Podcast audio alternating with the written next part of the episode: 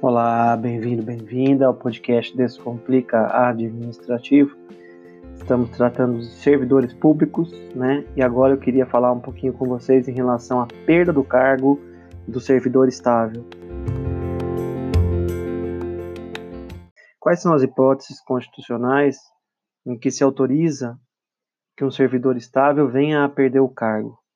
São elas. Vamos lá insuficiência em avaliação periódica de desempenho.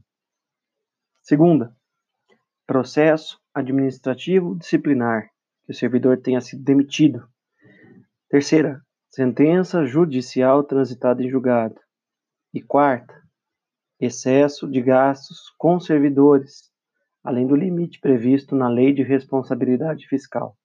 Lembrando que nesse último caso, conforme previsão no artigo 169 da Constituição, haveria a necessidade da administração primeiro exonerar os comissionados, depois exonerar, exonerar os não estáveis, em seguida chegaria nos estáveis.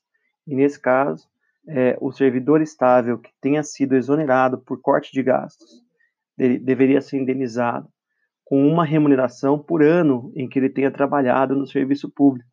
E além disso, seu cargo não pode ser reaberto por quatro anos, ou seja, fica extinto.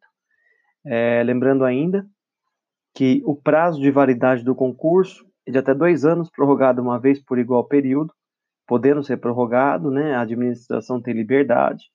É, se o servidor for aprovado dentro do número de vagas previstas no edital, ele tem direito líquido e certo à nomeação, e o exame psicotécnico em concurso público não pode estar previsto só no edital, deve também ter previsão em lei.